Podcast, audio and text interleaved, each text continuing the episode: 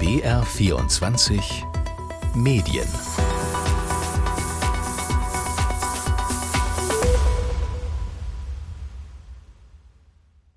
Ich bin Nina Landhofer und ich saß neulich am Schreibtisch und habe diese Sendung hier vorbereitet und nebenher lief das Radio und ich habe Nachrichten gehört. Gaza. Israels Armee hat die Einwohner der Stadt sowie des nördlichen Gazastreifens erneut dazu aufgerufen, den Süden Kairo. der Region Der ägyptische Präsident al-Sisi hat energisch vor Plänen gewarnt, die Palästinenser aus dem Gazastreifen Amman. nach Ägypten Als Reaktion auf den Raketeneinschlag haben sich in mehreren Ein arabischen paar Ländern Schlagzeilen aus dieser Woche waren das. Und als ich das gehört habe, habe ich gemerkt, dass es mich so regelrecht runterzieht, mich dauernd beruflich mit schlechten Nachrichten beschäftigen zu müssen. Mich macht das dann manchmal hilflos, fassungslos, wütend, traurig.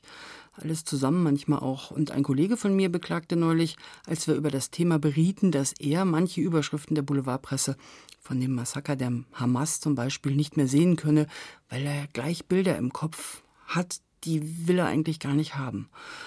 Und wir beide, wir sind nicht die Einzigen, denen es so geht. Und die Konsequenz ist tatsächlich vielfach Nachrichtenvermeidung. Also ganz bewusst zu sagen, damit belaste ich mich nicht mehr. Und immer häufiger wenden sich Menschen von den Medien ab.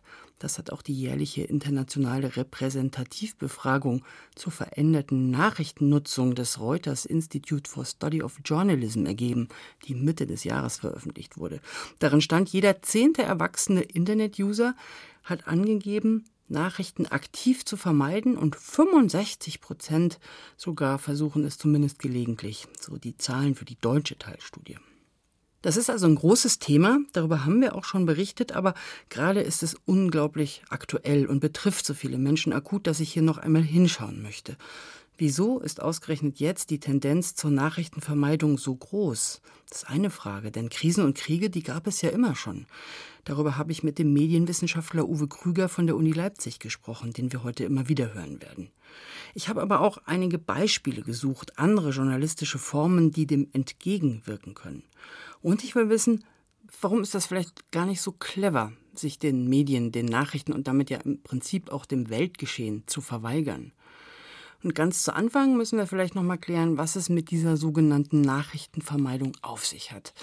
Allerdings war ich auch neugierig, wie denn der Profi, der Medienwissenschaftler Uwe Krüger mit Nachrichten umgeht, was er macht und was die Nachrichten mit ihm machen. Tja, also ich bin selbst auch ein selektiver Nachrichtenvermeider. Ich muss schon von Berufswegen ja auch viele Fachinformationen aufnehmen und gucke dann auch, dass ich auf dem Laufenden bleibe, aber dass es irgendwie Maß und einen Sinn hat. Sind das denn Sachen, nach denen ich mich richte oder die relevant sind für mich? Kommen wir vielleicht tatsächlich an dieser Stelle auch noch mal zu den Zahlen. Also die Vermeidung nimmt ja seit Jahren zu. Auch das kann man aus den Zahlen von dem Reuters Institut entnehmen. Ist das so ein deutsches Phänomen? Nee, das ist weltweit. Also tatsächlich die Nachrichtenverdrossenheit, die steigt und das Interesse oder die Anzahl der Leute, die sagen, sie sind sehr oder extrem interessiert an Nachrichten, die sinkt. Je nach Land verschieden stark, politisch sehr polarisierte Länder wie die USA, da geht es stark bergab und sagen ruhigere Länder mit einem stabileren politischen Geschehen, da geht die Kurve nicht so stark nach unten. In Deutschland haben wir aber tatsächlich zwischen 2015 und 2023 einen Abfall von 22 Prozentpunkten bei den Leuten, die also sehr an News interessiert sind oder an Nachrichten. 74 Prozent waren das 2015 und 52 Prozent waren es jetzt im Januar 2023, die sehr Mhm. stark an Nachrichten interessiert sind. Woran liegt das denn, dass das in Ländern, die politisch so polarisiert sind wie die USA, die Sie gerade genannt hatten, noch mal extremer ist als bei uns beispielsweise? Ich würde sagen, es sind zwei Faktoren, die reinspielen oder die ich aus dem Reuters-Report auch mit rauslese. Die geben äh, nicht nur die Zahlen, sondern manchmal auch so Zitate aus qualitativen Interviews, dass Leute also sagen, die Debatte ist toxisch, die regt mich nur auf, sozusagen, die ist wie vergiftet und da wende ich mich ab. Das ist das eine, dass man sozusagen seinen Gefühlshaushalt irgendwie schützt und das andere ist auch das Phänomen, dass natürlich Leute mit einer bestimmten politischen Grundhaltung gerne Nachrichten vermeiden, die dieser Grundhaltung nicht entsprechen. Also sagen wir mal eher rechtsorientierte Leute, die vermeiden News zu Themen von sozialer Gerechtigkeit oder Geschlechtergerechtigkeit oder auch zum Klimawandel und Klimaschutz, weil das passt denen nicht sozusagen ins Weltbild und auf der anderen Seite vermeiden eher linksorientierte Leute Nachrichten über Kriminalität oder über Finanzen und Business und sowas. Ich möchte noch mal ein bisschen bleiben bei den schlechten Nachrichten, vor denen man sich ja auch gerne schützt und was Sie gerade selber auch gesagt haben, dass Sie so ein bisschen selektieren, was geht, was geht nicht. Wo kommt denn das her? Weil schlechte Nachrichten gab es ja eigentlich schon immer. Also wenn ich mir überlege, was jetzt alleine in meinem Leben so los war, das war in meiner Kindheit die Energiekrise und der Kalte Krieg und heiße Stellvertreterkriege, die sich daraus entwickelt haben, wie in Afghanistan. Dann hatten wir in der Jugend Waldsterben, saurer Regen, Wackersdorf, Irak. Irakkrieg, später so als junge Erwachsene, sogar ein Krieg in Europa, nämlich im ehemaligen Jugoslawien. Und die Liste könnte man jetzt echt noch länger fortführen. Also so dieses Gefühl, dass jetzt gerade alles zusammenbricht, stimmt ja eigentlich gar nicht. Also wir haben keine Zahlen zur Nachrichtenvermeidung vor 2015, das muss man jetzt sagen. Ne? Also diese Frage wurde erst dann gestellt. Wie das in den 60er, 70ern aussah, wissen wir einfach nicht. Und ein anderer Teil der Antwort könnte sein, dass ja WissenschaftlerInnen zunehmend von einer Vielfachkrise sprechen, in der wir stecken. Multiple Krisen überlappen sich.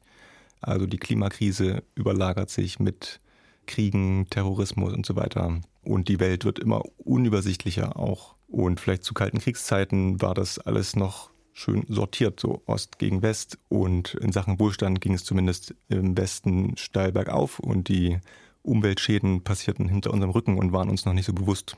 Ich glaube, dass schon immer ein bestimmter Typ Mensch nicht auf dem Laufenden bleiben wollte.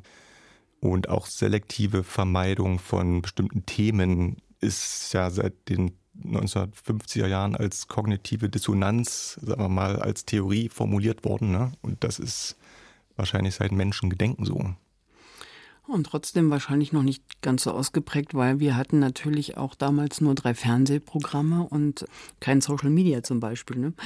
Genau, die Nachrichten, also die Nachrichten. Also die waren war nicht so schnell, Fall. genau, die Nachrichten ja, die Na und nicht so viele genau. auf einmal.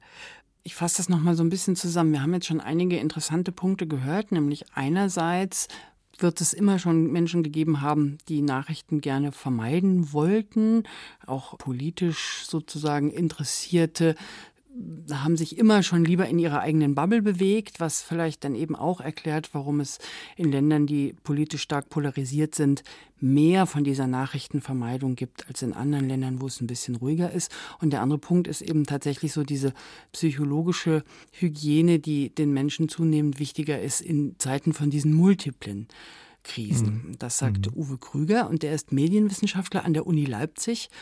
Und wir haben uns also das Phänomen Nachrichtenvermeidung jetzt genauer angesehen. Und ich will aber erstmal einen Break machen und darauf schauen, wie wir Medien es besser machen könnten. Wie wir es schaffen, dass die Menschen sich nicht abwenden. Das ist gar nicht so einfach, denn psychologisch betrachtet bleiben im menschlichen Hirn eher die schlechten Nachrichten hängen als die guten. Das ist sozusagen psychologischer Grundkurs, denn wir durften in der Steinzeit keine Gefahren übersehen. Gar nicht so einfach also, die Evolution da auszutricksen. Ein Ansatz ist der Constructive Journalism, der sogenannte konstruktive Journalismus, und den habe ich mir von Ellen Heinrichs erklären lassen. Sie ist Gründerin und Geschäftsführerin des Bonn-Instituts, das sich genau für diese Form des Journalismus stark macht. Stellt sich die Frage, was ist denn das genau? Konstruktiver Journalismus ist äh, kein besonderer Journalismus, der irgendwie alternativ zu dem anderen richtigen Journalismus steht, sondern das ist tatsächlich ein Journalismus, der insgesamt versucht, sich ausgesprochen an die Informationsbedürfnisse der Nutzerinnen und Nutzer von Journalismus zu wenden und sich daran zu orientieren, was die eigentlich brauchen, um sich gut informiert zu fühlen. Und da wissen wir aus vielen Studien und auch aus Nutzungsanalysen und auch viel Feedback aus den Redaktionen, dass Menschen Menschen sich heutzutage mehr Lösungsorientierung wünschen, dass sie sich einen größeren Perspektivenreichtum im Journalismus wünschen und auch, dass Journalistinnen und Journalisten sich darum bemühen, wirklich konstruktiv etwas zur Debatte in unserer Gesellschaft beizutragen. Und das lässt sich im Grunde in allen journalistischen Formaten, also von der politischen Talkshow bis hin zum Hörfunkfeature oder der Tageszeitungsberichterstattung verwirklichen. Können Sie es noch mal ein bisschen greifbarer machen? Haben Sie Beispiele? Ja, ich kann es äh, zum Beispiel an der aktuellen Berichterstattung auch über die eskalierende Gewalt im Nahen Osten vielleicht verdeutlichen. Da wissen wir auch aus eigener Forschung aus dem Bonn-Institut, dass eben Mediennutzerinnen und Nutzer sich wünschen, dass sie eine perspektivenreiche Berichterstattung dahingehend bekommen, dass eben der Blick von Journalistinnen und Journalisten auch eben auf die Zivilbevölkerung, auf die Menschen vor Ort gerichtet wird und die Frage beantwortet wird, wie gehen die eigentlich damit um? Dass sie dieser massiven Gewalt ausgesetzt sind. Wie kommen Menschen klar, selbst in schwierigsten Situationen? Wir haben das am Beispiel auch der Berichterstattung über den Krieg äh, Russlands gegen die Ukraine erforscht und da haben uns Mediennutzerinnen und Nutzer aus allen möglichen Altersschichten und aus ganz Deutschland gesagt, wir wünschen uns eben, dass der Blick nicht nur auf die Staaten, die miteinander Krieg führen, gerichtet wird, sondern eben auf die Menschen und wie die zurechtkommen, wie die auch zusammenhalten, dass wir also Menschen in Konfliktsituationen nicht nur in der Opferrolle sehen, sondern eben auch in einer Rolle der Stärke, des Zusammenhalts. Denn all das gibt es eben auch. Und äh, Journalistinnen und Journalisten sind sehr oft versucht, geradezu reflexhaft, ihren Blick vor allen Dingen auf die Gräuel des Krieges zu richten, was wichtig ist und auch natürlich ein Teil der Realität, ein sehr großer Teil. Aber es gibt eben parallel auch andere Dinge, die vor Ort stattfinden. Mhm. Und es ist wichtig, das zu zeigen, eben auch dahingehend, dass man versuchen soll, möglichst objektiv zu sein und ein möglichst umfassendes Bild von der Realität zu zeichnen. Insofern ist konstruktiver Journalismus ein wichtiger Beitrag zu mehr Objektivität und, und dazu ein wirklich umfassendes Bild der Realität zu mhm. zeichnen. Sie haben gerade gesagt, eigentlich in allen Formaten kann man konstruktiven Journalismus umsetzen. Ich kann mir das jetzt tatsächlich zum Beispiel bei Nachrichten, eben gerade beim Thema Krieg, wenn wir jetzt nach Israel und Gaza schauen, gar nicht vorstellen, wie man da konstruktive Nachrichten übermitteln will, weil natürlich ist es ja auch unsere Aufgabe zu informieren, was geht da eigentlich gerade ab. Ja, sicher. Nur es geht eben ganz viel gleichzeitig ab. Und das, was Journalistinnen und Journalisten ähm, für relevant halten, ist nicht immer das, was die Menschen, für die sie eigentlich Journalismus machen, für relevant halten. Ähm, es ist so, dass ähm, Mediennutzerinnen und Nutzer es eben auch für relevant halten, Informationen darüber zu bekommen, wenn mal etwas funktioniert. Über Dinge, die gelingen, über Lösungen, die gefunden wurden und wenn noch keine Lösungen äh, gefunden wurden, dann sind auch Informationen relevant darüber, an welcher Stelle bereits gearbeitet wird an einer Lösung. Also wer bemüht sich zum Beispiel darum, dass deeskaliert wird. Mhm. Diese Dinge sind eben für Mediennutzende relevant und wir sprechen uns sehr stark dafür aus, eben auch mit Blick auf Nutzungszahlen, dass Redaktionen sich doch ähm, ein Stück demutsvoll überlegen, ob ihre Einschätzung im Hinblick auf Relevanz immer wirklich mit dem übereinstimmt, und was für Mediennutzende tatsächlich wichtig und relevant mhm. ist. Das klingt aber auch so ein bisschen danach, dass man natürlich auch Zeit im Radio und im Fernsehen haben muss oder Platz in der Zeitung, um solche Geschichten zu erzählen. Also was braucht es? Was sind sozusagen die Voraussetzungen, damit so ein konstruktiver Journalismus funktionieren kann und passieren kann? Es braucht vor allen Dingen einen veränderten Blick der Journalistinnen und Journalisten in den Redaktionen. Es braucht gar nicht unbedingt mehr Zeit.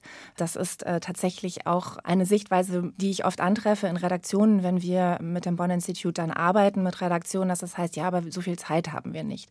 Nein, es ist auch eine Frage der Nachrichtenauswahl beispielsweise.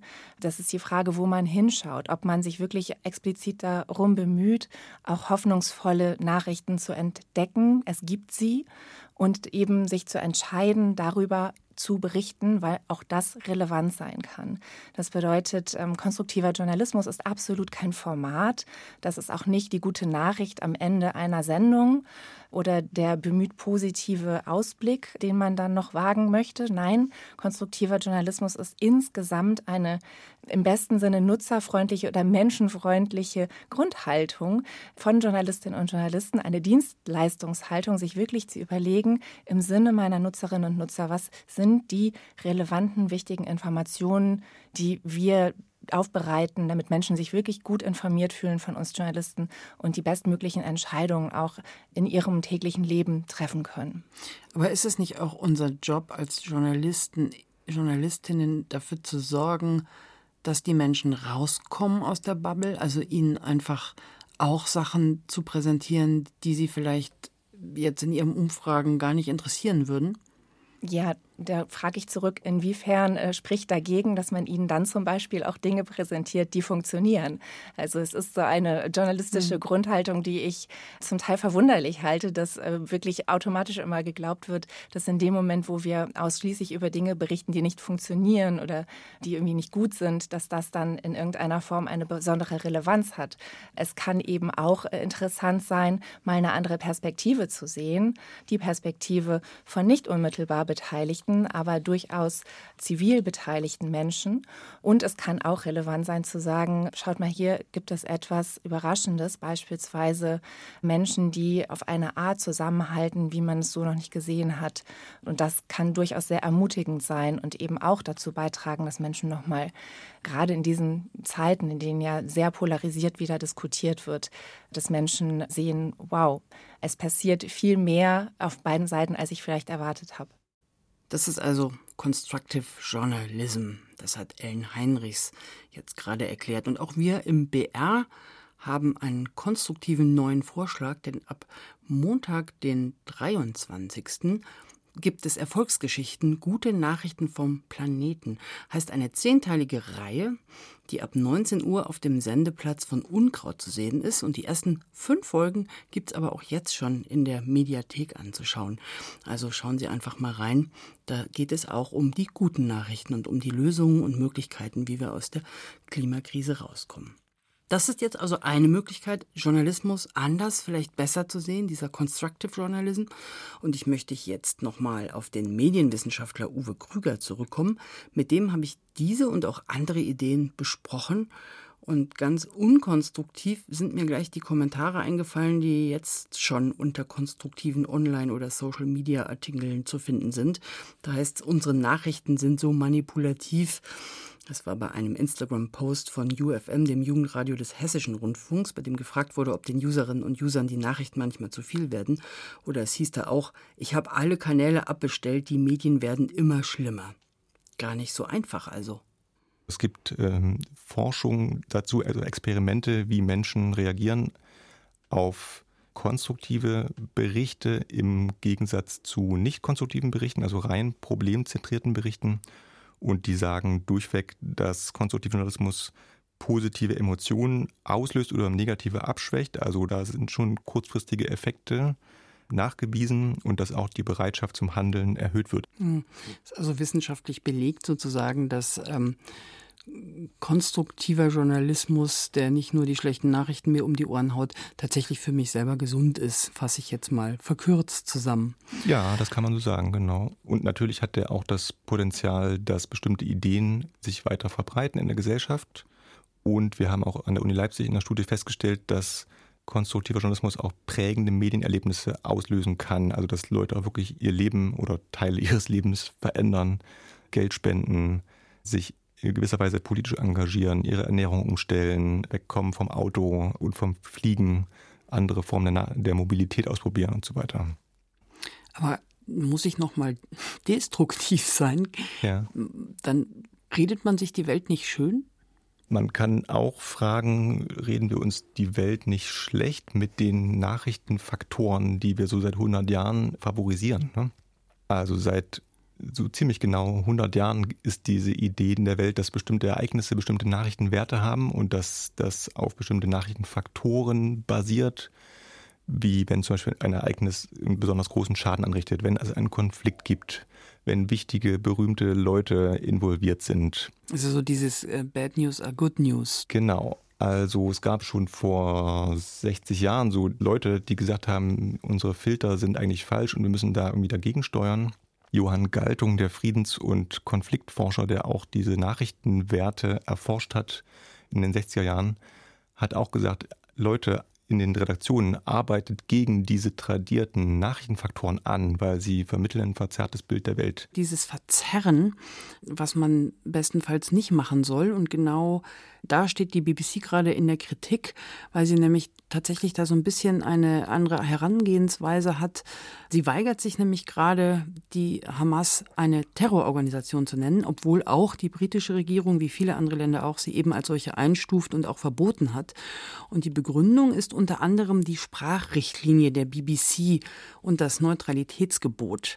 Wir verwenden, heißt es da, keine aufgeladenen Worte wie böse oder feige. Wir sprechen nicht von Terroristen. Das stand so in der Stellungnahme der BBC.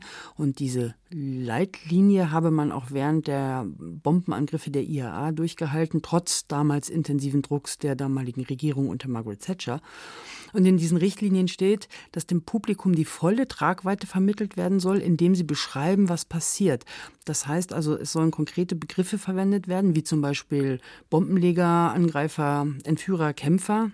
Und die BBC sagt, wir sollen uns die Sprache anderer nicht zu eigen machen.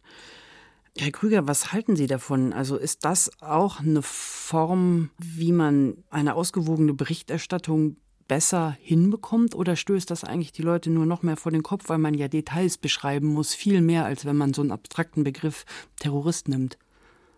Ich finde, die BBC hat da gute Argumente ins Feld geführt. Also die Neutralität ist auf jeden Fall, was viele Leute vermissen und weshalb auch die Vertrauenswerte mit in den Keller gehen.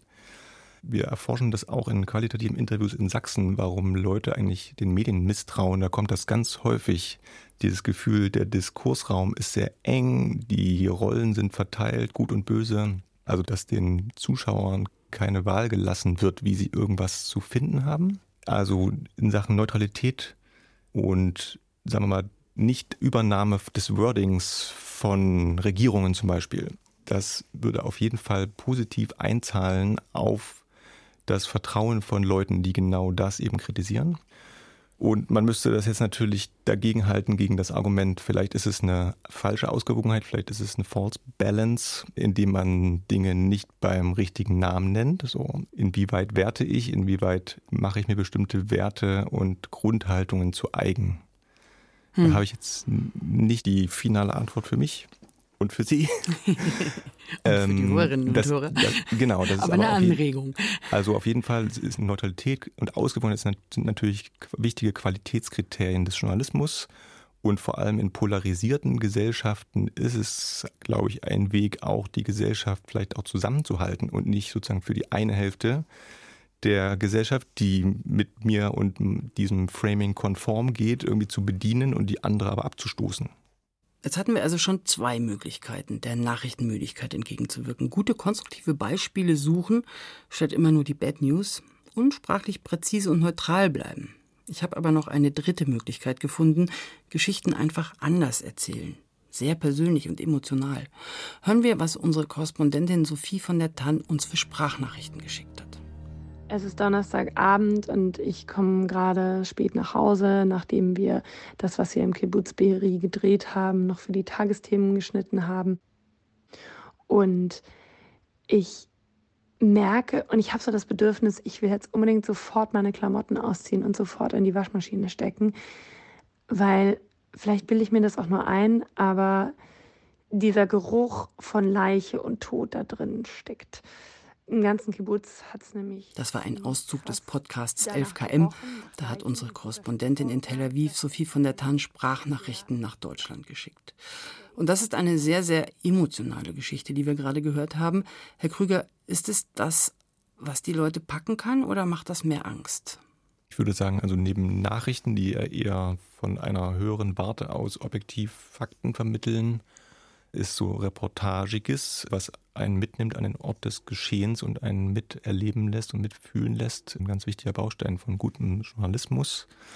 Und wenn dort sozusagen aber auch eben so eine journalistische Grundhaltung der Beobachtung und nicht des irgendwie überzeugen wollens, überreden wollens mit durchkommt, dann ist das durchaus eine sehr gute Sache jetzt drei ganz unterschiedliche Methoden angehört hier heute und durchdiskutiert. Sie hatten vorhin mal erwähnt, es ist tatsächlich äh, wissenschaftlich bewiesen, dass es einem persönlich besser geht und dass man sich auch mehr in die Gesellschaft einbringt. Also was bedeutet denn so, will, ja. oder einbringen also, will, was bedeutet denn diese Nachrichtenvermeidung dann für uns als Gesellschaft? Auf jeden Fall ist es essentiell, dass die Mitglieder einer Gesellschaft so auch jenseits ihres persönlichen Erfahrungshorizonts im Bilde sind, was so los ist, damit sie wählen können, damit sie sich engagieren können und das alles eben auf einer zutreffenden Faktenbasis. Also diese Idee, aber so eine auch Ausgewogenheit zwischen negativen und positiven oder konstruktiven News herzustellen, finde ich verfolgenswert. Ne? Also ich brauche aktuelle News, ich brauche Enthüllungen, auch äh, investigative Berichterstattung. Und ich brauche eben aber auch das Aufzeigen, wo was Gutes passiert, wo was in die richtige Richtung läuft, wo sich auch die RezipientInnen mit einbringen können, wenn sie da irgendwie mitmachen wollen. Für die Demokratie total wichtig. Ja? Wenn ich nur Nachrichten bringe, die die Leute apathisch, zynisch, ängstlich machen, dass sie, so dass sie sich zurückziehen, dann ist auch der Demokratie nicht geholfen. Also so ein bisschen Inspiration und Hoffnungsschimmer muss schon sein.